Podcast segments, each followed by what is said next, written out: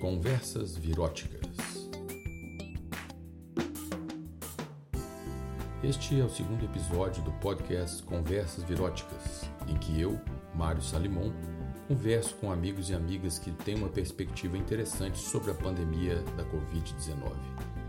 Neste episódio, falo com o filósofo político Augusto de Franco, que é meu amigo há mais de 20 anos e com quem desenvolvi projetos muito interessantes dentre eles o filme Hierarquia Conversas Depois do Fim de um Mundo, que se encontra disponível no YouTube. Neste documentário, por mim dirigido e realizado, e que foi feito em 2013, Augusto conta um bocado sobre sua vida. Eu destacaria que Augusto foi um dos fundadores do Partido dos Trabalhadores, do qual se desligou mais tarde. Ele também trabalhou com Betinho no famoso projeto da Ação pela Cidadania, contra a fome, a miséria e pela vida. Depois, Augusto foi um dos mais importantes membros do Conselho da Comunidade Solidária, tendo desenvolvido importantes modos de regulação de grupos para tomadas de decisão relativas ao desenvolvimento sustentável. Augusto é uma das autoridades no Brasil quando se fala do tema de redes e também é uma pessoa cuja posição sobre o tema democracia é de fundamental relevância. Vamos à conversa. Tenho conversado com um bocado de gente e eu vejo que tem, que tem umas visões que estão um pouco acima dessa coisa rasteira que, que é a mera análise dos números do dia. Né? E que nem isso a gente está podendo fazer direito, porque os caras estão omitindo, né? embora a gente saiba que tem aí alguma coisa, uma razão de 1 para 10 para cada um, que oficial são, são 10 não é, registrados, né? Mas assim, a mera análise dos números não é suficiente, porque, na minha opinião, e eu acho que esse podia ser o começo da nossa conversa, a essa altura a Covid-19 não é mais um fenômeno. Né? Ela passou a ser um, um epifenômeno de algo que já está muito maior e acho que está evidenciando uma série de problemas que já existiam há muito e que a sociedade tem tremenda dificuldade de enfrentar. Eu não preciso listar para você quais são esses problemas, você sabe isso muito melhor do que eu, mas a minha vontade de conversar com você foi, é porque a gente tem uma trajetória de, na minha conta aqui, 22 anos de, de, de amizade. E a gente teve diversas fases, cada um de nós, de tempo em tempo a gente se encontrava em projetos, objetivos, né? mas a gente está sempre conversando, eu estou sempre prestando atenção no que você faz, você sempre também vendo as coisas que eu faço. E eu me lembro bem da, da excitação que foi quando uh, você e outro, muitas outras pessoas, é claro, mas para mim você estava ali conceituando tudo aquilo, trabalhou o tema da da sociedade civil, no que ficou então conhecido como terceiro setor, foi um tema que a gente conseguiu colocar na imprensa, teve bastante visibilidade, teve mudança de lei e tudo. Era uma forma nova de enxergar os, e modelar os fenômenos né, que estavam acontecendo. Depois você teve um, um envolvimento muito grande com o tema do desenvolvimento local e sustentável, que foi também uma forma interessante de, de, de ver os territórios e as pessoas que nele viviam né? não pensar meramente numa divisão política, não pensar meramente numa forma linear e estanque de coordenar tudo aquilo que tinha a sociedade, os diferentes tipos de capital que estavam à disposição, né? E aí veio o capital social. Depois nós colaboramos na determinada comunidade solidária na ED, que era uma organização interessantíssima. A gente tinha um think tank que conversava aqueles assuntos que eram oxigenadores, né? E ali, bom, foram vários os assuntos. Essa questão do capital social, obviamente, era muito forte, mas ali surgiu na minha lembrança, o tema das redes e que, de certo modo, permanece muito, muito relevante. Tanto porque tem um aspecto de infraestrutura que conduz a certos tipos de arranjo, né? a, a, o substrato ele, tecnológico, eletrônico, até mesmo as malhas físicas acabam criando sulcos, caminhos, como você já disse algumas vezes, pelos quais corre a vida mas também pela questão mais do invisível, que é o social, né? que é uma concepção que é um conceito que muita gente tem dificuldade de entender. E então por isso esse tema das redes segue sendo importante, né? Você agora está mais do que nunca e com razão, com, numa, dando ênfase ao tema da democracia, mas essa questão das redes permanece muito relevante. Então eu queria ter uma conversa com você, tendo como pano de fundo, é, pense nisso, essa questão da, das redes. Né? Mas eu vou começar, Augusto, porque já que nós estamos falando aqui de, de modos de, de ajudar as pessoas a formar o seu aparato interpretativo, assim, né, relativo, relativo à realidade, quero, queria que você falasse um pouco sobre aquele tema do mundo único, sobre o qual a gente conversou muito na época que a gente estava fazendo o filme Hierarquia, conversa sobre o fim de um mundo, né? Porque eu vejo as pessoas falando hoje assim, ah, não, porque a realidade, a realidade, ah, a verdade, as verdades fake news, informação truncada, omissão de informação. Essa questão da articulação desses dois conceitos, para mim, realidade e verdade, está fazendo. É, é, muito oportuna. Então eu queria que você falasse um pouco sobre isso no começo dessa nossa conversa. É, o negócio do mundo único foi. É, é, é até as pessoas diziam, né? Um, um, um outro mundo é possível. E eu dizia, não é possível, é impossível outro mundo. Porque o que é o mundo? Né? O mundo é uma ilusão que você tem a partir do, do broadcasting repetido. Não é todo mundo falando de um mundo. É, e replicando mais ou menos as mesmas notícias sobre o mundo. Não é? Mas com a emergência de uma sociedade em rede, com o aumento da, dos graus de distribuição, conectividade, é, interatividade, o mundo único estilhaçou, né? Então você não tem um mundo único mais, você tem vários mundos. Engraçado que o Bruce Sterling, que escreveu Islands in the Net, que no Brasil tem uma péssima tradução como Piratas de Dados, mas é Ilhas na Rede. Ele, o Bruce Sterling, é, junto com o Gibson, eram os dois caras importantes do movimento cyberpunk. No final dos anos 80, o Bruce Sterling publicou um livro, esse livro chamado Ilhas na Rede, em que ele foi visionário nisso, né? Quer dizer, você ia ter um mundo em rede, então você ia ter ilhas nessa rede, é, e cada uma delas ia se reger pelas suas próprias regras, não é? Na medida do possível, porque é, dependendo da sua vizinhança, dependendo das suas conexões para fora. Então, é, essa ideia ela é, ela é muito forte. Quer dizer, é, você, inclusive lá no, no Ilhas na Rede, o Sterling falava: nós não temos raízes, nós temos antenas, não é? Porque é, não é mais aquilo. Quer dizer, o mundo ficou muito móvel, é, as comunidades de herança, de base territorial, elas passaram por muitos problemas, sobretudo o localismo que não era cosmopolita, né? que, que tá, tentou resistir à emergência de uma sociedade em rede, não é? tentou resistir tanto por movimentos terroristas como a Al-Qaeda, que é um movimento de base localista, quanto por, pelo populismo autoritário do Trump e tal, que o Brexit, tudo isso está ligado em, em, comunidades que ficaram contra a globalização do mundo, porque acharam que não tem mais o status que tinham. E não tem mesmo, não é? é porque o mundo realmente mudou. Então, o mundo único estilhaçou. Até porque a ideia de que você ia substituir uma coisa por outra, ela não resiste ao processo de transição que nós estamos vivendo. A transição nunca substitui uma coisa por outra, não é?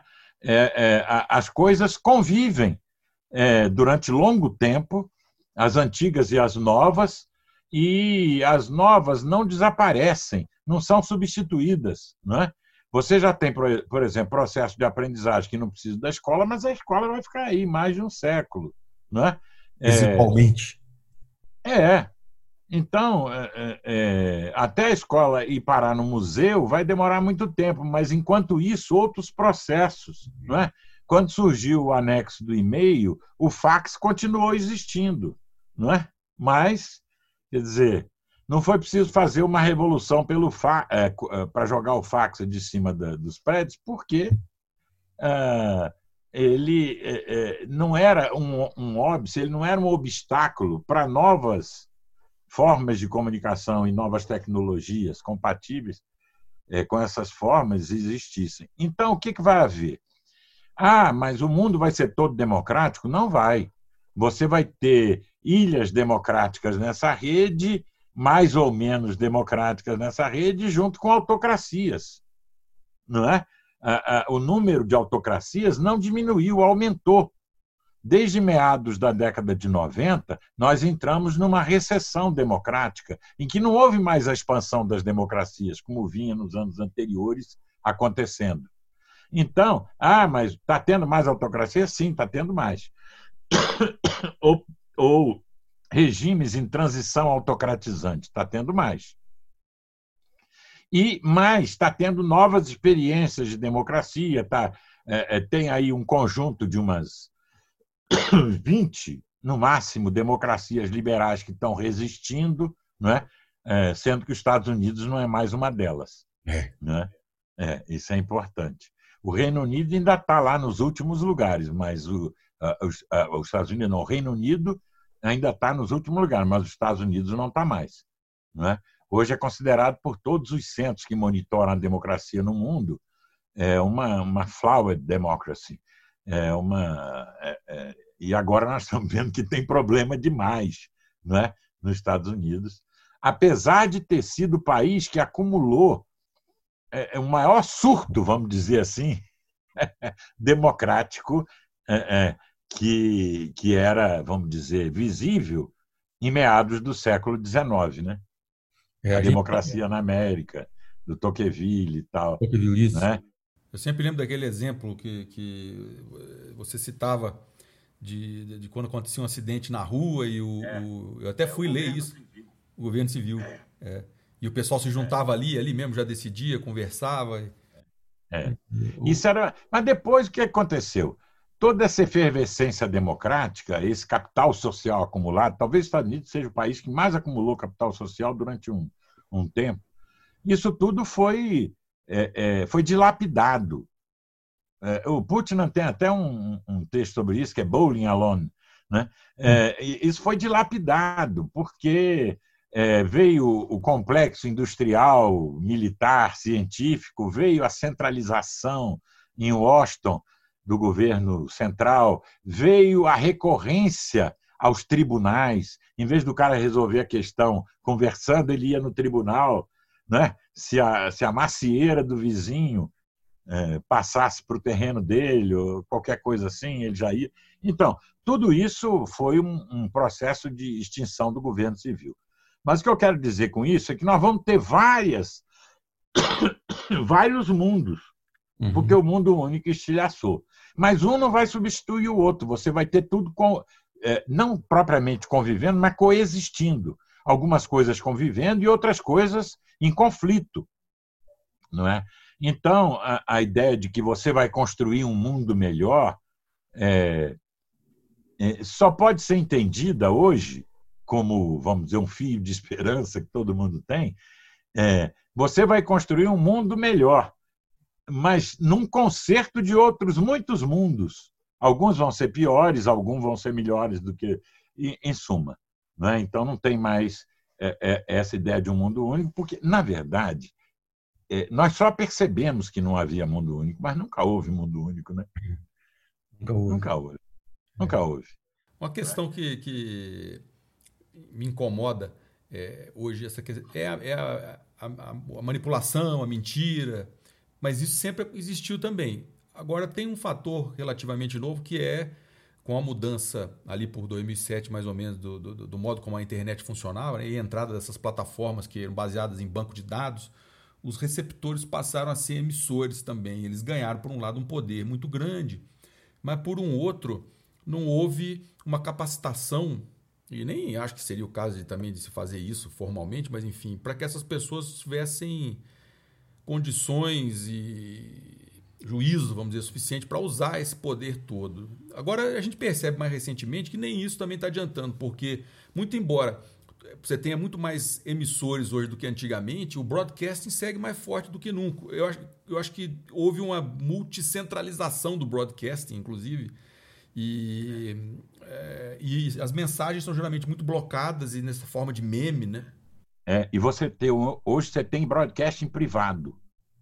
Por exemplo, é, é, programas de, de, mensagens como o WhatsApp, o Telegram, permite que você faça broadcasting privado, atomizando o espaço público em miríades de esferas, entendeu? Impenetráveis, porque é, o WhatsApp não é uma rede social. Ele não tem horizontalidade. Você está num grupo, não vê quem está nos outros grupos e não tem como chegar a eles. E o fluxo é descendente em árvore, não é rede.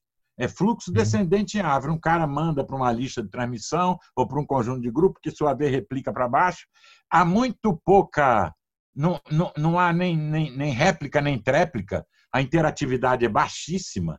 E você, então, você, de certa maneira, inviabilizou aquilo que era um fundamento da democracia, que era um espaço discursivo, que possibilitava uma razão comunicativa. Agora não tem mais isso. Agora. Porque é, não tem mais isso. Nem a, nem a, do, nem a, do, a da, da Hannah Arendt, nem a, a, a, a do procedimentalismo democrático lá, é, do Habermas, não, não tem mais essa possibilidade, porque não se as pessoas não têm opiniões diferentes da sua, elas têm fatos diferentes do seu. Aí entra no assunto que você queria falar de realidade e verdade. Né? As pessoas hoje elas têm outros fatos. Ou seja, apareceu realidades paralelas e elas acreditam naquele fato. Então, não, não sendo opiniões sobre o mesmo fato, a interação é, é, capaz de, de, de, conformar o processo da, de formação da vontade política coletiva, ela é totalmente alterada, não é? Ela é, de, desabilita e desabilita a noção de verdade. Porque uhum. o cara diz, não, isso aqui é verdade. Eu sei que a cloroquina cura o, o, a Covid. Pronto. Entendeu? É, é, quer dizer, não, há discussão, não adianta você mostrar para ele é, vários estudos científicos, não adianta. Porque ele vai dizer, não, mas eu, eu vi, eu tenho tantos relatos, então, eu, eu citei a cloroquina, mas isso vale para tudo, né? É, dizer, então, é, é, antigamente a gente achava que você tinha direito a ter opiniões, mas não os seus próprios fatos. Agora, isso rompeu. Agora você tem os seus próprios fatos, porque esse negócio das fake news, da pós-verdade, ou o nome que você queira dar, é... porque, na verdade, como é que você entra, como é que você fica sabendo de um fato? É através de relato de alguém que você dá credibilidade ou não. Não é? Você não estava lá vendo que o homem chegou à Lua. Por que, que você acredita que o homem chegou à Lua? Por que, que isso é um fato? porque você acredita na NASA, acredita nos cientistas, acredita nos meios de comunicação que transmitiram aquilo. Aquilo não foi filmado na Cinemateca da CIA, né? aquilo foi filmado mesmo na Lua. Então você acredita naquilo. Mas você não. É, é assim que você forma a representação, a imagem e a representação do mundo, não é? Através de relatos. Bom, se é assim, quando explodiu essa produção de fatos alternativos, não é? Não há mais uma, a, a possibilidade do esclarecimento de entendimento. Não é? Então, as bases da democracia clássica elas foram, de certo modo, ruídas. Não é? É, é isso começou lá com o, o Beppe Grillo, é, depois o Casalégio, é, o Gian Roberto Casaleggio, naquele movimento Cinco Stelle, lá na Itália, depois é, o Salvini, que fez uma aliança com aquilo tudo. É, essa onda da terceira onda de autocratização que nós estamos vivendo, ela, ela é basicamente baseada na ascensão do populismo autoritário ou do nacional populismo Aí você tem o pessoal lá com o Brexit, o Cummings e o Farage, não sei mais quem, no Reino Unido. Aí você tem o Bannon e o Trump. Aí você tem o, o, o, o Olavo de Carvalho e o Bolsonaro. Aí você tem a Le Pen, aí você tem o Orbán, o Viktor Orbán na Hungria, você tem os irmãos Kaczynski na Polônia, o Duda. Em suma, é, eu acho que tudo isso aí a gente emenda com o início do assunto, tudo isso é uma reação do Estado-nação à emergência de uma sociedade em rede. O Estado-nação é uma coisa muito monstruosa. É, é, o Estado é uma coisa muito monstruosa. Então, o Estado-nação ele percebeu que ele ia ser desabilitado como é, principal sistema de governança. Porque as pessoas estavam se comunicando umas com as outras, não estavam ligando para as fronteiras, não estavam ligando para é, essas coisas. Então, é, houve um, um recrudescimento. Daí, por isso que esse populismo autocratizante ele é nacional populismo. Porque aí depois as teorias religiosas do neopentecostalismo americano, dispensacionalismo, né, que acabaram entrando nisso tudo, elas acham que ah, o plano de Deus para a salvação do mundo ele tem comunidade não as pessoas, mas as nações. Olha que coisa. Mas a nação, o que é a nação? A nação é um domínio no sentido feudal mesmo do termo do Estado, não é? é você não tem nação sem Estado, é, a não ser as nações indígenas, as nações você, dos povos é, primitivos e tal, dos povos tradicionais. Quer dizer, o mundo é, dividido. É diferente, né? Antropologicamente falando, esse conceito de nação, de fato, como você coloca, ele é diferente do, do, do de nação-estado. Sim. Ela é muito mais é, resultante de artefatos culturais e, e tradições, Sim. atavismos, etc., do que de uma instituição de, de origem legalista, vamos dizer. É. Mas quando aparece o Estado, eles termina tudo isso que você falou aí. Não é? Se você colocar uma nação sem Estado perto de um Estado, em pouco tempo ela morre. Ela é absorvida ou destruída. Ninguém resiste ao Estado assim como as aldeias agrícolas neolíticas, elas não resistiram ao surgimento do Estado Templo-Palácio na Mesopotâmia Antiga. Não resiste. Não resiste nada. Lembrando o é? seu livro Complexo Darth Vader agora aqui. É. é então, a, a é, é, há uma reação. Então, eu acho que isso tudo é essa reação. O Estado-nação, que deve estar com 5 para 6 mil anos, o, o Estado, não o Estado-nação, o Estado, esse tronco verticalizador, é, já teve vários tipos de Estado, né? os proto-estados é é, é, é, é, da antiguidade, militares, os estados feudais antigos, os estados, os estados associados ao, a, ao modo de produção asiático, o despotismo agrícola, né? O, o, os estados medievais feudais, os estados principescos, os estados reais, até que chegou no Estado-nação. Bom, mas todas essas formas de Estado, elas são baseadas numa mesma matriz, não é piramidal, hierárquica, é, que suga as energias da sociedade e produz artificialmente escassez para manter o seu domínio. Muito bem. E esse negócio é, uma, é, um, é um cascão é uma resiliência, é uma, é uma remanescência patriarcal muito difícil. E esse Estado estava ficando poroso demais, estava perdendo tudo é, diante do surgimento de uma sociedade em rede. Não é? E, e, e, e, foi engraçado outro dia que até o Lula falou: ah, que bom que surgiu essa epidemia, que surgiu esse vírus, porque as pessoas começaram a dar valor ao Estado. Porque sem o Estado. Vê como é que ele caiu no negócio, né? É, e não é, é curioso, Augusto. É.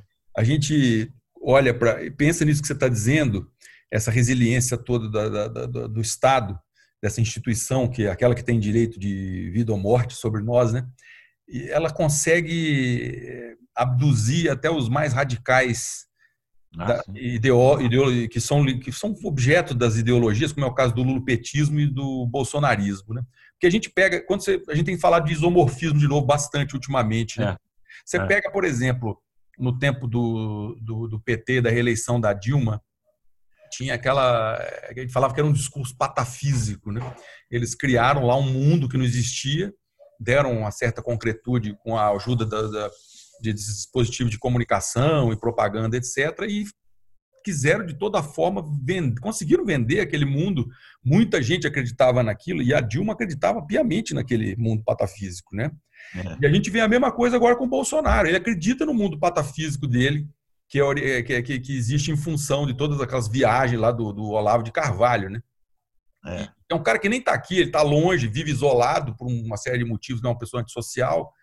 E, e, e esses, esses mundos patafísicos, com toda a força que eles têm, não resistem ao Estado, porque quando eles estão no poder, eles só sobram diante da força do, do Estado e agem da mesma forma, os, usando os mesmos expedientes discursivos. É aquilo que você Sim. sempre falou nas nossas conversas. Vejam como o conteúdo é pouco importante e o que faz a é. diferença realmente é a forma. Né? É. é. o modelo de como essas conversações acontecem. É. Eu acho. Então, é, é, mesmo com tudo isso, essa reação, é, essa te... porque nós tivemos uma primeira onda de, de democratização, é, talvez ela tenha começado, sei lá, no parlamento inglês, quando a democracia foi reinventada, com os Bill of Rights, aquela com, com a resistência ao poder despótico de Carlos I, né, que acabou sendo morto, é, ou com a, a, a, primeira eleição, a primeira grande eleição americana, não é? é a partir de, dessa primeira onda, depois vem uma onda de autocratização. Aí veio uma segunda onda de democratização e veio uma segunda onda de autocratização. E agora veio uma terceira onda de democratização e nós estamos vivendo uma terceira onda de autocratização. O pessoal do VEDEM, da Universidade de Gotemburgo, está estudando muito isso e tal, não é? É, mas isso já tinha sido levantado pelo, pelo Larry Diamond, é, que foi o cara que, que primeiro falou da, da recessão democrática e depois uma porção de gente foi percebendo a desconexão, a desconsolidação democrática e identificou isso com o populismo e depois com uma terceira grande onda de autocratização. Nós estamos vivendo nessa terceira onda, nós estamos vivendo uma idade média, vamos dizer assim, como Dark Age, né? Não, é, então, é, é, por isso que a gente nota a ascensão desse tipo de, de, de coisa que a gente já imaginou que tinha superado, mas não superou.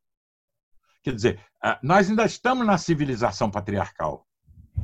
As matrizes dessa, de, de, dessa cultura patriarcal elas estavam apenas recalcadas lá no fundo do poço, na lama do fundo do poço. Ou, ou, elas estavam presas em cápsulas do tempo, de repente quebrou essas cápsulas. E aí os zumbis levantaram de suas tumbas e começaram a caminhar no meio da rua. É isso que nós estamos vendo agora. E, e, ele, e eles inviabilizaram os sistemas políticos, porque há 30 anos atrás, você tinha um sistema político é, em que 5 mil pessoas, num país como o Brasil, participavam do debate público. 30 anos depois, hoje, mais de um milhão de pessoas participam. Só que as estruturas e os filtros, os freios, os contrapesos estavam desenhados para aquele tamanho. É como se você pegasse a cidade de Campinas e tentasse enfiar ela dentro de Pouso Alto. Hum. Entendeu? Então é pane geral, é pane do, da coleta de lixo, é pane, pane no sistema educacional, é pane no sistema de saúde. Por quê? Você tem um Congresso com 600 deputados. Quem é que quer ficar 600 deputados e senadores no máximo? Né? Quem é que quer ficar esperando esses caras? Por que, que eles me representam? Por que, que eu não posso chamar o Uber? e ele chegar na hora? Por que, que eu não posso pedir a comida no iFood, em termos políticos?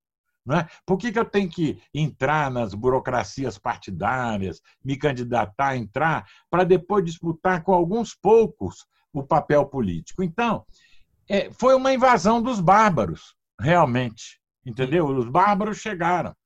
Eles tinham mais cara, agora tem mais cara de zumbi do que bárbaro, né? É. Porque eles criaram um mundo paralelo, então eles são conspiracionistas, eles são têm seus próprios fatos, como a gente estava falando, têm suas próprias verdades e tal. Mas, quer dizer, é, essa aquilo que a gente imaginou que ia acontecer, que a possibilidade das pessoas interagir, emitir, ser atores, é, é, é, etc. e tal, não teve o desfecho que a gente imaginava. É teve o desfecho. Quer dizer, a, a, New Age não foi aquilo que a gente imaginava. É. Foi uma Dark Age. O Pierre Levy falava, um texto dele de 1994, salvo engano, na democracia. Como, coletiva? É, sendo a democracia como um coro polifônico, né? É, é de 94. Gradativamente mudando de, de harmonia ia mudando e as pessoas iam se adaptando e que a internet permitiria isso, mas na verdade parece que não é, não é isso que aconteceu. E é, o que a gente vê não. Em termos de conteúdo, inclusive, aí não estou falando da forma, estou falando do conteúdo, não, da forma também. Quando você vê as manifestações, vai dar vontade de, de chorar. É, de um lado, são os caras com camisa, camiseta verde e amarela, aquelas faixas falando tradição, família, é a mesma coisa de 64, daquela época lá. Marcha com Deus pela família. E por um outro lado, camisa preta. Pôsteres da galera fazendo pedido, chamam, convocando manifestação, uma maré vermelha e o povo de punho em riste, né? Então, é. você tem uma iconografia extremamente datada e é. os dois lados são muito belicosos eles têm um foco tão grande na guerra que eles se convertem praticamente na mesma coisa. Aí eu lembro daquela palavra enantiodromia, que, que é. É, quando eu falo, às vezes o povo até parece que eu estou xingando a mãe, uma coisa assim, vê um palavrão, mas assim, eu acho uma palavra fortíssima. É um conceito da alquimia. É, é, da alquimia, e ele também teve, veio, é. depois foi, é, começou lá na Grécia Antiga, passou pela alquimia, depois acho que Jung também, né? E, é, o Jung usou também. E, e essa ideia de que é, mais é, que, é que eles achavam que o, que o Platão, no Fédon, tinha falado que o, é, o oposto se transforma no oposto. Tô, tô te ouvindo, tô te ouvindo. Um oposto que se transforma no oposto. Uma passagem do Platão no Fédon. Né? Hum. Né? Ali é que é o registro, mas a, a, a é bom o Jung tratou já também um pouco influenciado pelo estudo dele da alquimia, mas é, mas é isso. E a gente vê isso acontecendo o tempo todo, a, nessa relação bem recente, que está fácil da gente lembrar, entre o lulipetismo e o bolsonarismo, como eles se imitam. O tempo todo estão aplicando a questão de montar aqueles grupos de, de militância digital para criar fatos e propagar esses fatos, né, que o PT desenvolveu é, num nível que não existia antes e depois o bolsonarismo pegou e devolveu na mesma moeda com uma força ainda maior. É tudo guerra, né? Guerra. É tudo a continuação da política, a, a continuação é, é, é, é da, da é, a política como continuação da guerra por outros meios, a fórmula inversa do, do Clausewitz lá. É. tudo isso. É tudo guerra. Enquanto guerra não é a violência, né? O povo fica imaginando que guerra é violência, mas guerra não é violência.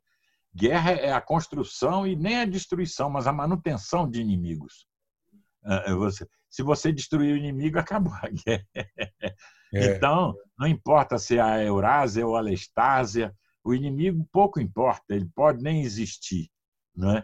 É a construção do inimigo que permite você reorganizar o cosmos social de maneira hierárquica, autocrática e tal. É, é guerra. A guerra é a autocracia, não é? Não é que a autocracia faz guerra. É que a guerra é a autocracia, é igual. O Bolsonaro parece muito um.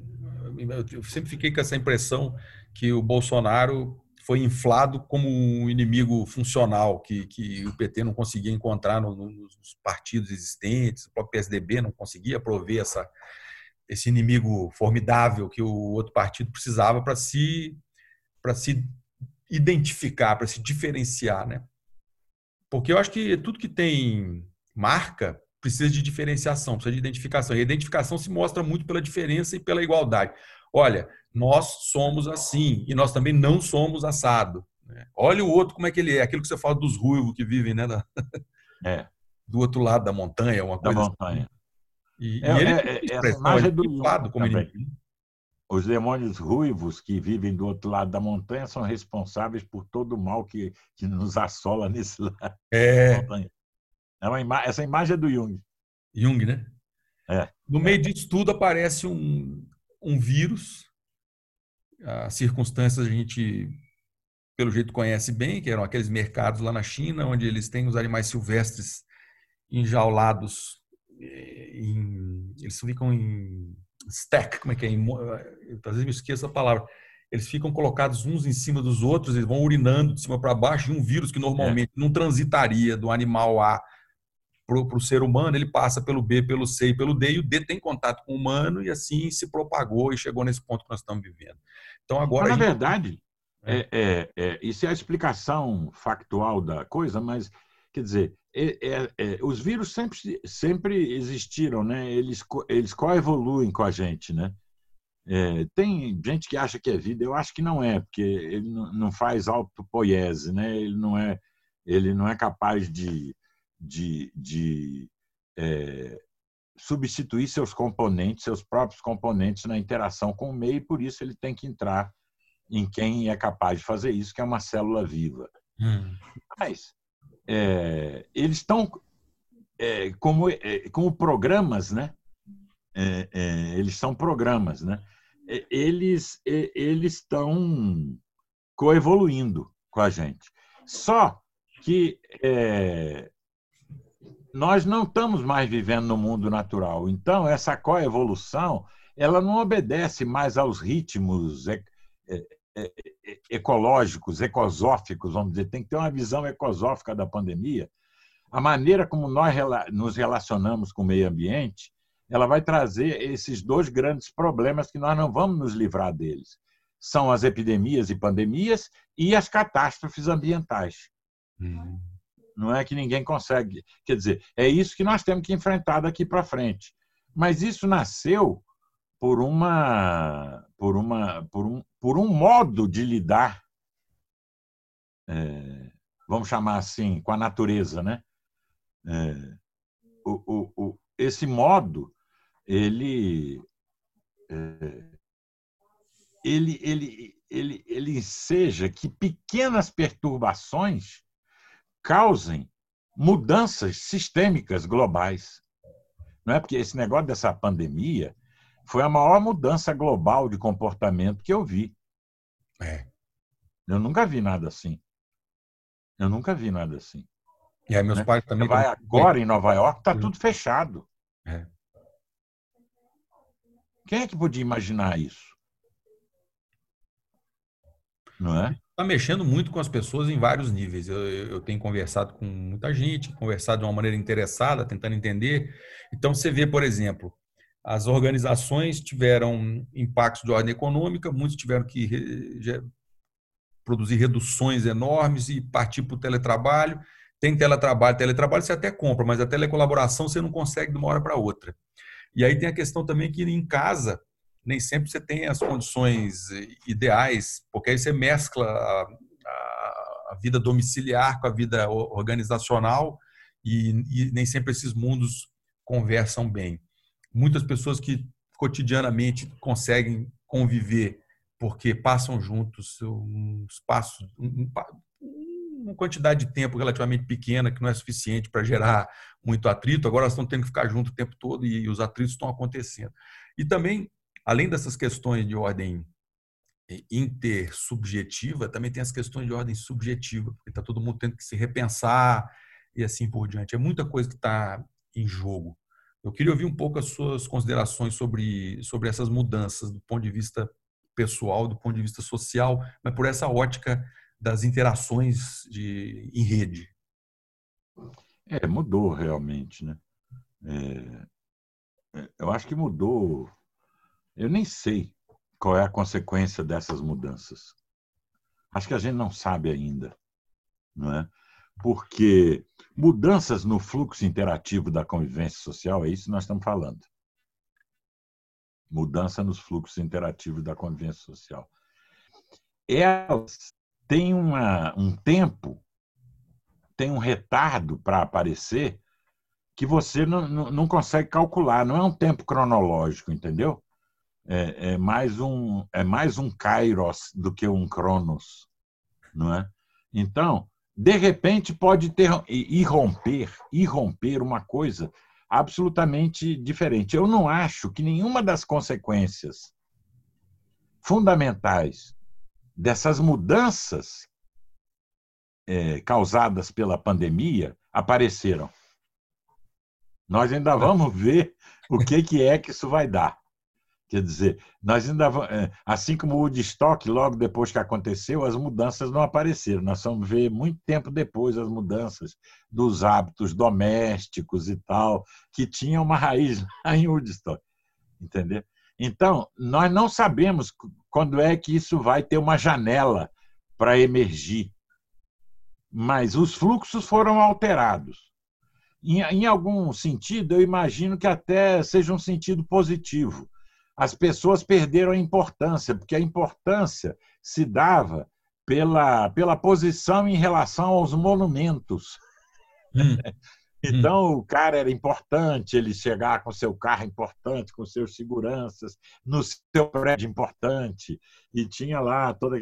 De repente, esse cara é igual nós mesmo, que estamos aqui conversando pelo Zoom, entendeu? Então. Coisa o, que nós estamos fazendo faz muito tempo já, né? É, os signos é, mudaram. Então, ele, é, é, é ele não é mais aquele cara que estava, vamos dizer assim, é, num mundo construído que atestava que ele era diferente, mais importante, etc. e tal. Então, eu acho que isso é até positivo. Ficou todo mundo mais ou menos igual. O cara parece esculhambado nas, uhum. nas conversas virtuais. Ele não, não, é, não é, é, tá difícil ver um cara de terno, né? Ah, é? É, tá difícil ver um cara de terno, porque o terno também faz parte disso, né? Quer dizer, a, a ah, então, está é, tá todo mundo de camiseta, de boné, é, sentado, falando, e o filho, e o cachorro, e não sei o quê, a vida doméstica, etc. e tal. É? O problema. Ah, e também a, a, os parlamentos começaram a funcionar assim. Isso foi uma coisa importante. Não é? As escolas começaram a funcionar assim. Mostrando as empresas, muitas empresas começaram a funcionar assim. A gente enchia o saco do pessoal dizendo que não era preciso arrebanhar todos aqueles corpos num prédio. Uhum. Prisão de corpos. Não é? Hã? É, prisão? É, prisão de corpos. Não era preciso fazer aquilo. Aquilo era uma, era uma exigência que não tinha nada a ver com lucro nem mercado, tinha a ver só com poder. Era o poder do gerente, feitor, sobre os escravos que estavam ali nos domínios dele, não é? E de repente esses caras ficaram começaram a trabalhar remotamente em casa, não é? Então todo o discurso que você fez para convencer eles não deu certo, mas a pandemia veio e falou, ó, vai ter que ser assim ou não vai ser. Então aí ficou assim.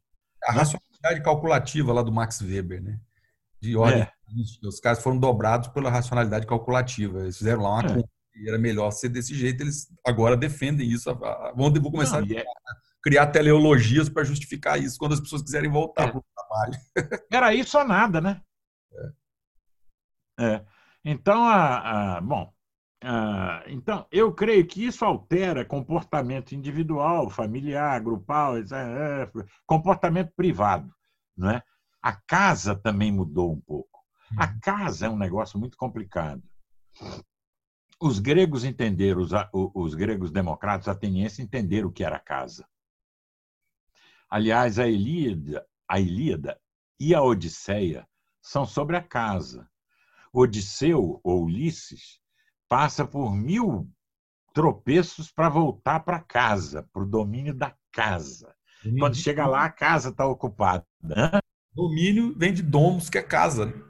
É a casa estava ocupada por vários oportunistas é, que já tinham lá pegado a mulher dele e tudo mais, e aí ele tem que fazer toda uma outra armação para expulsar os caras da casa. Mas o que é o negócio da casa? É, esse negócio é importante nessa conversa. A democracia só pôde surgir porque você se libertou da casa.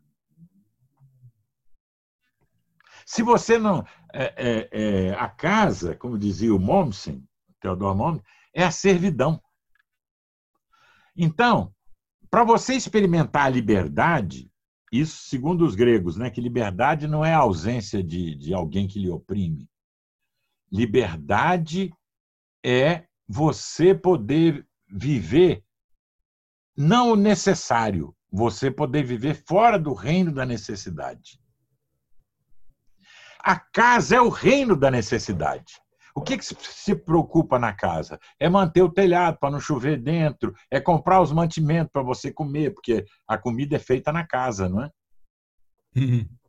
A comida é feita na casa. A casa é cuidar da prole. A casa. Então, é, os gregos, qual era a única experiência que eles tinham de não estar sob o domínio é, da casa, o reino da necessidade?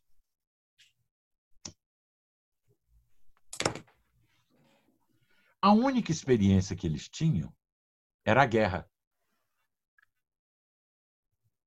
Então, na guerra, o que, que acontecia na guerra? Na guerra, o cara não ia guerrear o tempo todo. a guerra, em 90% do tempo, eram os acampamentos guerreiros. E os acampamentos guerreiros não era a casa. Então, ali surgia a camaradagem, ali surgia a conversa, ali surgia contar histórias, naquelas noites sem fins, sem fim, num cerco, por exemplo, esperando a próxima batalha. Então, é, é, é, ali se formava um sentido heróico, não é? No, no relato homérico isso fica claro, não é?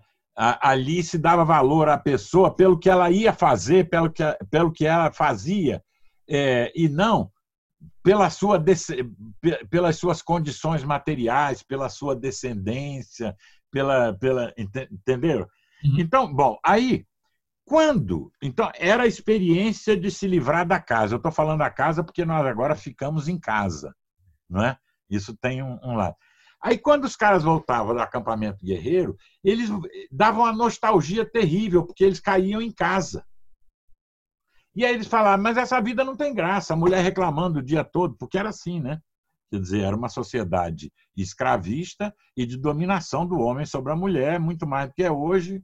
É, é, Bom, então o, o cara ficava ali, naquele resolvendo os pequenos problemas do dia a dia, caiu um negócio, quebrou uma coisa, e ele não tinha saída.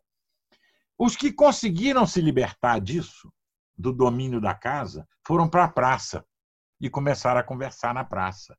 A democracia nasce aí. então, é, ela nasce na constituição da polis, que era a comunidade política, não era a cidade-estado. Então, quando eles começaram a conversar na praça, primeiro, eles só puderam fazer isso porque eles conseguiram se libertar do domínio da casa, da servidão da casa. E, e, e aí, o que, que eles queriam? Eles queriam ficar junto durante um tempo suficiente para gerar alguma nova entidade.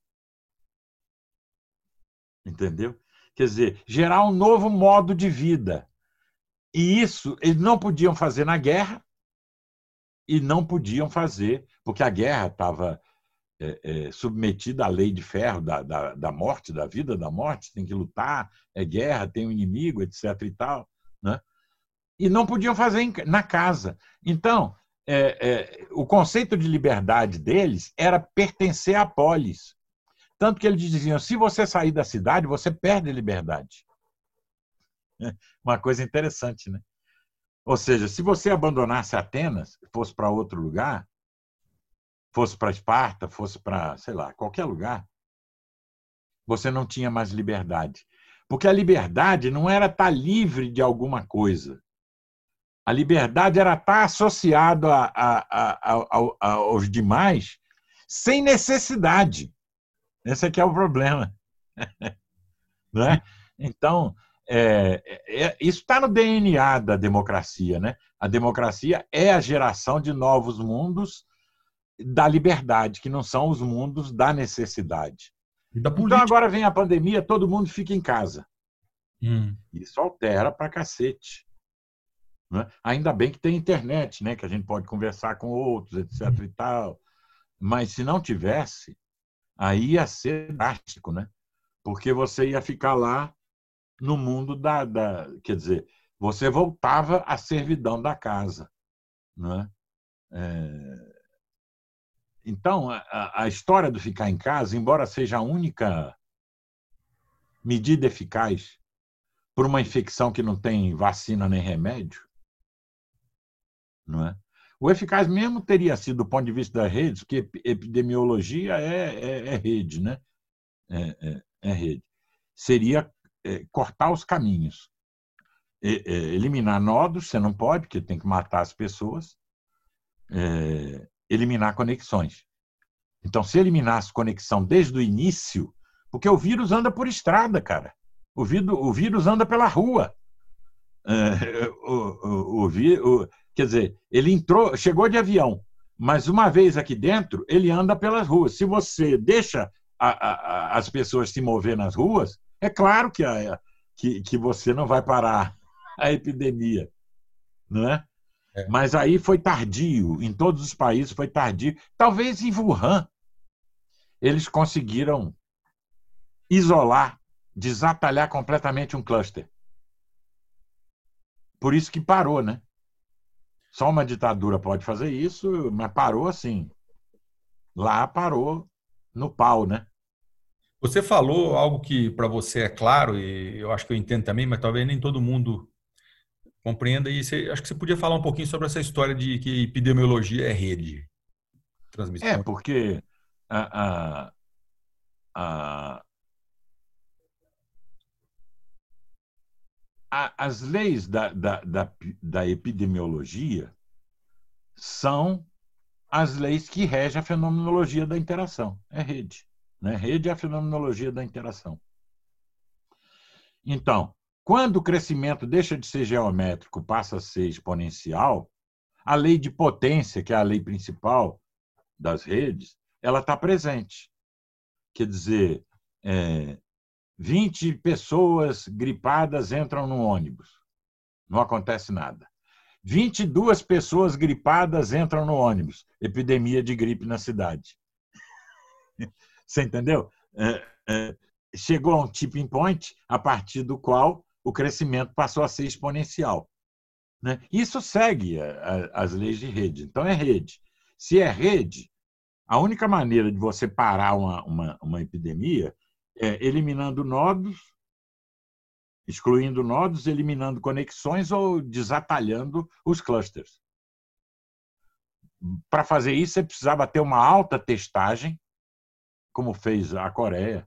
Né? Mas a Nova Zelândia fez um pouco também a, a, as medidas fundamentais no primeiro momento, a Nova Zelândia e o Vietnã. Uhum. Né? Que é o seguinte: corta as conexões, não entra ninguém e ninguém se mexe, se ninguém se move, é, né? Para quem está, uh, ah, ou então segrega os clusters, os núcleos de infecção. É, e mas isso não tem que ser feito com uma medida depois, tem que ser a primeira medida, entendeu? Em termos de rede, ficar claro, porque depois não tem mais jeito, é. não é? Depois não tem mais jeito. As medidas, as mais duras, têm que ser as primeiras e não as últimas. Não é? Porque você tem... não é? Ah, mas aí como é que o cara ia trazer alimentos? Simples. Alimentos, eles têm que passar por é, barreiras em que você troca o motorista do ônibus. Uhum. Aquele que vinha é testado e é ficado numa quarentena, num hotel de estrada, e um outro que já está testado assume o, o, o, a direção. Entendeu? Então, você tinha que mudar a dinâmica do transporte e qualquer cara que chega de avião de outro lugar, quarentena. Quarentena mesmo. É, quarentena mesmo. A quarentena nasce em barco, né? Nasce em navio. a gente fala quarentena aqui, mas não está rolando quarentena. Né? Não, nunca teve quarentena. Aqui teve distanciamento físico, né? Que eles chamam de social, que está errado também. Não é social, é físico. Não é? Agora, embarca com a quarentena lá, tá com peste naquele navio. O que o cara dizia? O navio fica ancorado lá e não pode ninguém desembarcar por 40 dias. Aí nasceu a quarentena. Não é que é para ver quem vai morrer, quem vai viver, etc. e tal, mas não contaminar os outros. Uhum. Isso é uma medida eficaz. A quarentena é uma medida eficaz. Não é? É... Agora, Augusto, hum. tá, você está falando essa questão de, de, ficar em casa e de, de da pessoa ir para a rua. Na rua ali tem a polis. Isso me lembrou da, da, da, dessas manifestações de novo que estão rolando aí é, você, você, conversou sobre isso com o Renato, né? Foi bem legal aquela conversa. Ah, é. E retomar isso porque E essa história do povo ir para a rua fazer manifestação, cara, é... e são os dois lados né, da, daquela guerra clássica nossa, da pendular do Brasil, na esquerda, direita, esquerda, esquerda, direita. Essas manifestações, me fala um pouco sobre isso, porque a gente começou o, hierarquia, o filme Hierarquia antes daquela história de junho, né? E 2013. No meio da montagem do filme aquilo aconteceu, você estava até aqui em Brasília, a gente gravou alguma coisa e esse foi meio foi, que... Hotel, né? Como é que você compara aquele tempo com esse de hoje? É, não, 2013 foi um, um, um, um não tem a ver com, com essas manifestações de hoje. Aqui no Brasil. Né? Uhum. Aqui no Brasil. Porque lá nos Estados Unidos está havendo algum swarming lá. Está havendo. Em muitos lugares é convocado, dirigido por um movimento negro, mas se você olhar o panorama geral, você vê que as pessoas estão saindo com as suas próprias pernas, num número que não seria mobilizável por nenhuma coordenação ou direção, ou seja, há um grande swarm nos Estados Unidos, olhando assim no geral, não é? Agora, sobre cada evento específico em Los Angeles, Minneapolis, Washington, Nova York, a gente não pode saber agora, né? Porque não temos dados suficientes. 2013, no Brasil, junho, foi swarm mesmo, foi uma uma coisa inexplicável do ponto de vista da, da maneira como se fazia manifestações. Não tinha nada a ver com as diretas, já não tinha nada a ver com o, o impeachment do, do Collor. Foi outra coisa, não é? é? Bom, agora são manifestações convocadas, não é? é? E que não deveriam ser convocadas no meio de uma pandemia a, a, os bolsonaristas fazem porque não acreditam na pandemia. Eles são negacionistas, não é? Ou então acreditam num remédio milagroso, ou acham que não, não vai. E o, o, a esquerda, de certa maneira, que está convocando, ela acha que tem que combater o fascismo, porque o fascismo é a pior coisa que tem, então vale a pena o risco e acha que é exercício da liberdade. Mas não é, né? Porque se você, portador do vírus, pode ser assintomático e pode ser transmissor, você não pode sair na rua e entrar em aglomeração. Sobretudo sem teste. Se você, porque você não vai, não é uma questão do exercício da sua liberdade. Eu vou fumar aqui trancado porque eu é que vou me prejudicar. Não, aí é como dirigir bêbado. Não é? O sujeito não tem liberdade de dirigir bêbado. Não, não, não existe liberdade de dirigir bêbado. Não é por quê? Porque você pode matar outras pessoas, pode ferir outras pessoas. Da mesma maneira, se você não tem certeza que você tem anticorpos e que você não é um transmissor ativo, você não pode se meter em aglomeração, nem com máscara, né? Porque a máscara só é, ajuda que você não cuspa nos outros, só isso.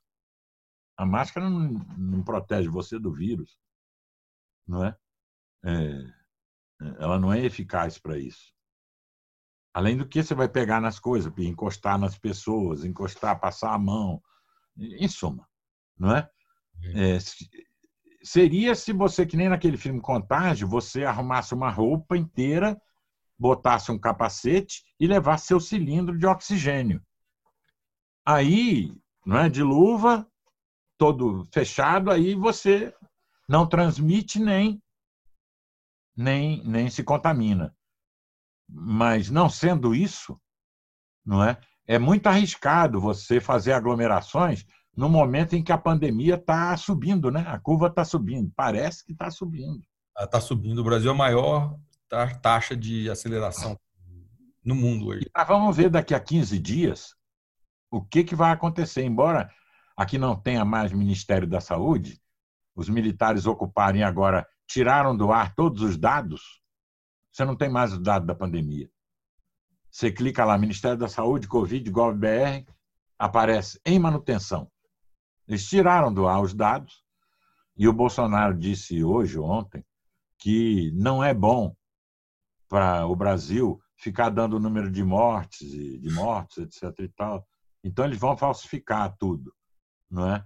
Eles estão querendo acabar com a pandemia, controlando a informação, que é uma coisa assim de ditadura, né? É, total, né? Mas tem as secretarias estaduais que estão reagindo, então você consegue articular e saber. Então você sabe que você está subindo uhum. não é? a curva, você não está no platô nem está descendo. Então, aglomeração é tudo que você não deve fazer. Não é? Porque na aglomeração tem, além do contato físico, você cria uma atmosfera viral, né? Sim. Várias pessoas respirando, várias gotículas, o vírus ali. A gotícula não cai no chão imediatamente por gravidade, ela é muito pequena. Ela fica durante um tempo suspensa no ar. E aí você vai respirando o que o outro soltou e etc. Então, aglomeração não é uma, uma boa coisa. Uma roubada, né? Vamos falar um português claro. É.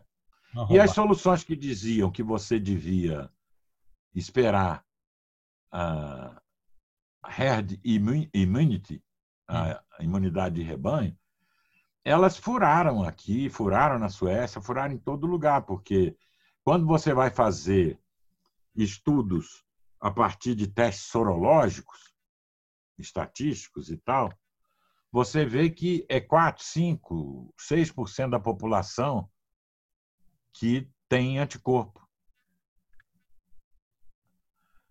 E 4, 5, 6% da população não imuniza, não cria uma barreira uhum. para a epidemia. Você precisava até acima de 50. Então, é, a, a, a, furou aquela, aquelas teorias da imunidade de rebanho, não é? E você não tem exatamente por causa do isolamento também, da, da, do distanciamento, né? O que vale para uma epidemia no mundo natural, se a gente tivesse lá nas cavernas ou sei lá em pequenas aldeias, grupos de coletores, caçadores, a epidemia tem um comportamento. Na nossa sociedade tem outro, porque você toma medidas, restringe o cara sair, faz outra.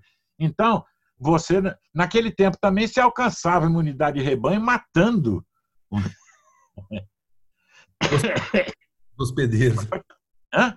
Matando os hospedeiros, né? É, matando muita gente. Só quem sobrevivesse, não é que ia ser é, adaptado para continuar. Então agora não é assim. Então é, é, então é isso, quer dizer. Mas é, é uma situação triste que a gente está vivendo, né? É... é, porque tem a crise da pandemia, a crise econômica que já vinha de qualquer jeito, mas com a pandemia ela potencializou, né? Você sempre falou que a gente tem que ser pessimista na análise e otimista na ação. Ação. E a gente agora há pouco estava falando que é, seria agora uma grande roubada, que é a gente pegar e ir para a rua em multidões e ficar lá no meio da, da suspensão de gotículas. Então, o que, que seria uma algo construtivo para a gente fazer no momento, como sociedade, como coletivo? O que seria construtivo? Em termos políticos, eu acho que seria é, pressionar os deputados e senadores, sobretudo os deputados, para a aprovação do impeachment. Uhum. Seria pressionar o Maia para ele aceitar um dos pedidos de impeachment, já tem 30 lá, e você fazer aqueles sites do carômetro, lembra do carômetro? Fica a é. cara de cada deputado uhum. e você vai telefonando, mandando mensagem todo dia e vai dando status na frente. É a favor, é indiferente, é uhum. contra. E aí pressionar, pressionar, pressionar, sem parar. Isso é uma coisa importante, porque não dá. No caso do Bolsonaro, teria que ser interdição. Ele é um ser incapaz, mas não há muita tradição de interditar presidente. Teve o Delfim Moreira só, aqui dos nossos presidentes. Né, que falaram para ele, cara, você está doido, então você sai para um canto. É, isso é verdade. O Delfim Moreira foi interditado assim, não formalmente. Então não tem um processo formal democrático para você interditar o Bolsonaro. Então tem que tirar ele com impeachment. fazer uma, uma guerra, invadir o palácio, nada disso adianta, porque isso só vai fortalecer. O que ele quer é uma guerra civil mesmo para poder decretar estado de sítio. É, não é nem contando com os militares, ele está ele tá contando com a polícia e com a. Ele está querendo uma via parecida com a boliviana, quando hum. tiraram o Evo Morales, que era muito ruim, mas foi a polícia que fez aquela deposição. O exército ele ficou quieto. Contou com a leniência ou, ou, conivência né, do Exército. Ele ficou quieto e a polícia fez. O que o Bolsonaro está tentando fazer é usar as polícias bolsonaristas para tentar fazer algum tipo de instaurar no Brasil um estado policial com polícia política, com tudo isso, com controle é, da informação, é, em suma, com proibição dos meios de comunicação. É, se bem que os meios de comunicação, isso é uma coisa importante, eles foram, de certa maneira, desativados pela avalanche de fake news. Porque o meio de comunicação, o veículo de comunicação, ele, nós acreditamos nele porque ele checa as notícias. Uhum. Só que a velocidade de inventar porcaria é tão grande que entupiu a capacidade dele checar. Então, quando ele está desmentindo que não houve fraude na eleição, já apareceu cinco ou seis coisas novas. Entendeu? A pauta dele sempre está. E o tempo dele de checar, e das empresas ou organizações que fazem checagem de fatos, não consegue a avalanche. É. Porque essa saída bolsonarista, como de todo populismo autoritário, é uma saída na produção produção constante de porcaria, não é? O, o Steve Bannon tem uma boa expressão para isso, é flood the zone with shit. Flood the zone with shit, eu, eu lembro ter visto aí. É, é isso. isso. Você tem que é, sufocar o meio de comunicação, impedindo que ele que ele que ele cumpra qualquer função. É, você é, todo dia tem três, pelo menos três hashtags que sobem, por exemplo, no Twitter, com robô, com perfil fake, etc. e tal, e, e são sobre coisas disruptivas, assim, ó.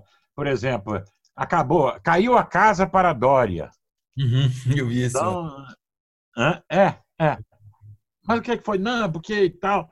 Entendeu? Aí amanhã já é outra coisa, de noite é outra coisa, no outro dia já é outra coisa. Quer dizer, se você acompanhar aquilo, você está perdido, né? Quer dizer, então eles deram um jeito de desorganizar os meios de comunicação como uma instituição fundamental da democracia que permitia que você debatesse sobre os mesmos fatos. Como a gente falou, você não debate mais sobre os mesmos fatos. Uhum. Então, agora, a interação é, ela não é mais construtiva. Foda isso, né? É.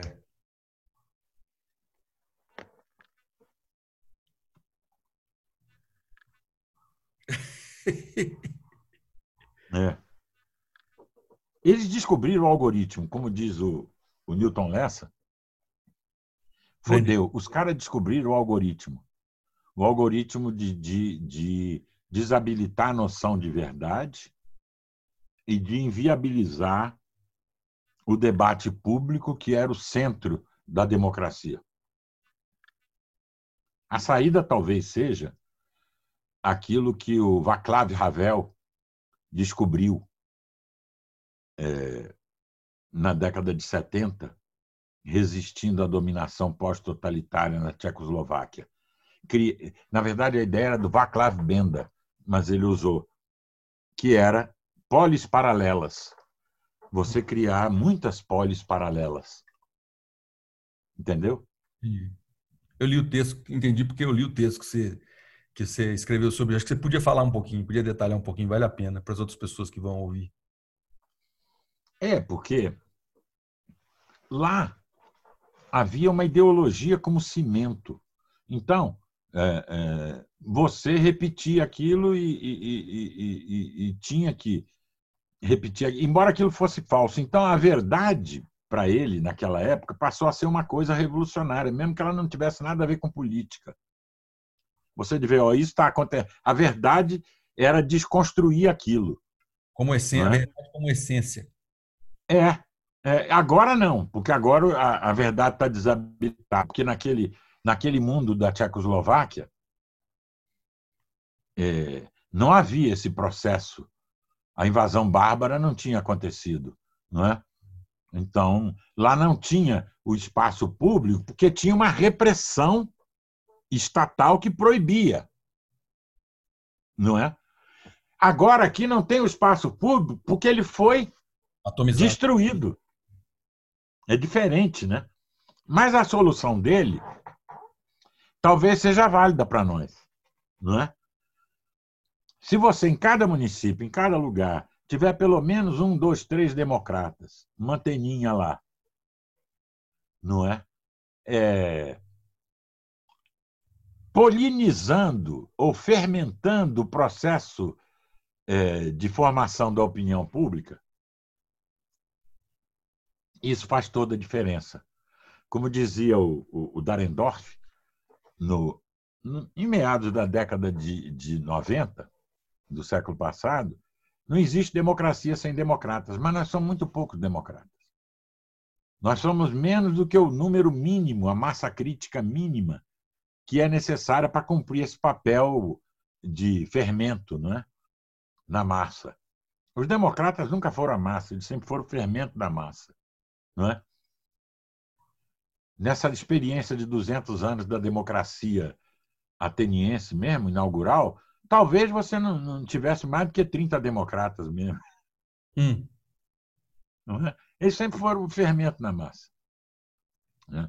Então, a, a, a, você tem que captar os democratas que estão por aí, perdidos, e multiplicar o número de democratas a partir de baixo, no local, nessas polis paralelas, nessas casas da democracia, a gente está chamando qualquer coisa assim, não é? é? Porque no grande debate público que se dá hoje, nos meios de comunicação, isso só vale para uma parte da sociedade que está vendo aquilo e que está se guiando por aquilo, porque outra parte não está mais, está se guiando pelo que ele recebe pelo WhatsApp pelos fatos alternativos que ele recebe, não é? Então, é pouca gente também, mas tem uma influência. Eles têm uma influência. O número de, de, de pessoas que fazem isso profissionalmente é, muito, é, é, é pequeno, mas é suficiente para fazer isso. Lançando mão de robôs ou de, do que seja nas mídias sociais é? Então, é, eu não vejo outra saída senão essa. Quer dizer, você tem que multiplicar o número de pessoas que possam é, é, irradiar.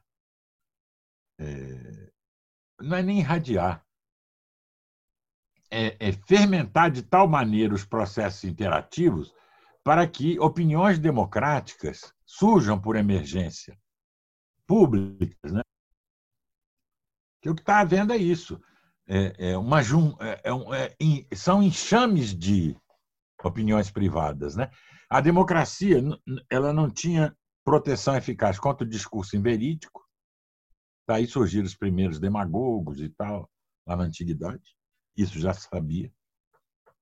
Jactantes, né? falava, eu dou conta e não dava. Depois ela não tinha proteção eficaz contra o uso da democracia contra a democracia. E agora ela não tem mais proteção eficaz contra ataques de enxame. Tipo lá no Star Trek. É, não sei se assistiu Star Trek Beyond, que é, é eles a, a Enterprise recebe um ataque de enxames de milhares de drones pequenininhos então aí o Spock olha e fala: nós não temos proteção contra esse tipo de ataque. Eu até gravei essa parte. Está lá no Vimeo, depois eu te mandar se você não viu. quero ver esse episódio. É, você viu? Não, eu quero ver. Ah, é fantástico. Quando ele vê aquilo, ele fala: Nós não temos proteção contra isso. No final, eles descobrem a proteção, que é o rock pesado. Por quê? Porque ele não tinha nenhum tipo de, de proteção. Como é que você vai fazer frente a um ataque de enxame? Ataque de enxame é, é, é impossível você se, se, se livrar dele. Mas eles descobriram que esse ataque dependia da interação entre, o, entre os pequenos drones. Aí eles botaram em AM rock pesado e o rock pesado interferiu no processo é, é, é, é, de swarming dos drones e eles começaram a se, a se chocar e se destruir. Então, é mais ou menos como o pessoal está querendo fazer agora com essa geração nova de antibióticos. Antes você tinha antibióticos para impedir síntese de proteína, de bactérias e tal. E as bactérias são mais inteligentes, filogeneticamente falando, elas iam se apropriando e você tinha que inventar uma outra geração de antibióticos, né? Estamos na quarta ou na quinta geração de antibióticos. Agora estamos na fase da, dos antibióticos baseados em flúor, na. É, como é que chama? É, quinolonas, é, tipo esses antibióticos pesados que tem agora. Mas a turma está trabalhando no seguinte: bom, em vez de de impedir a síntese das proteínas, por que, que a gente não desorganiza a conversa das bactérias? É o rock pesado. Entendeu? Porque se você desorganizar a conversa das bactérias, a infecção para. Não é? Atrapalha a interação de, delas. Né? Bom, mas o fato é esse, quer dizer, agora nós temos esse tipo de ataque contra o qual nós não temos também proteção eficaz. São milhares de ataques diários, entendeu? Pá, pá, pá, pá, pá. A imprensa não processa, os meios de comunicação não processam, os indivíduos não processam, né? Porque você está ainda pensando numa coisa, já é outra. É. Quem dirá o judiciário, que é uma máquina. É. Exatamente. É que não está vivendo nesse mundo, né? Está vivendo lá atrás, num mundo que não existe mais, né? É, eles estão, é igual olhar para uma estrela que Betelgeuse, que parece que nem existe mais, né? Já, a essa altura já deve ter explodido lá. Faz seis é. Nós estamos vendo a luz dela, parece que alguma coisa está errada ali. E ela já explodiu faz muito tempo. Né? Ah, sim. A luz está caminhando para cá, né? Para cá. É. é. Pô, Augusto, muito obrigado, cara, pelo seu tempo aí. Essa conversa, como sempre, foi muito interessante. E eu acho que em um momento a gente retoma isso e vê o que, que acontece é muito bom de tempos em tempos a gente saber o que, as pessoas estão pensando sobre como é que elas interpretam o, mundo, né? E algumas pessoas, e você é um caso, saem na frente, né? sabem é, como procurar informação, como obter informação e articular essa informação, né? Então, um grande abraço para você e a gente segue aí de olho na democracia, que é o bem, um bem precioso que a gente tem. Né? Legal. Termina aqui o segundo episódio de Conversas Viróticas. No próximo encontro, converso com o médico Marcial Barrio Novo e pretendo fazer a ele várias perguntas interessantes sobre o tema da Covid-19. O podcast Conversas Viróticas será sempre divulgado em diversas plataformas de rede social. O áudio sempre disponível no Spotify, no SoundCloud e também tem uma página no Facebook onde você pode interagir, fazer perguntas, comentários, etc. Dê uma passada por lá e deixe seu comentário. Até a próxima.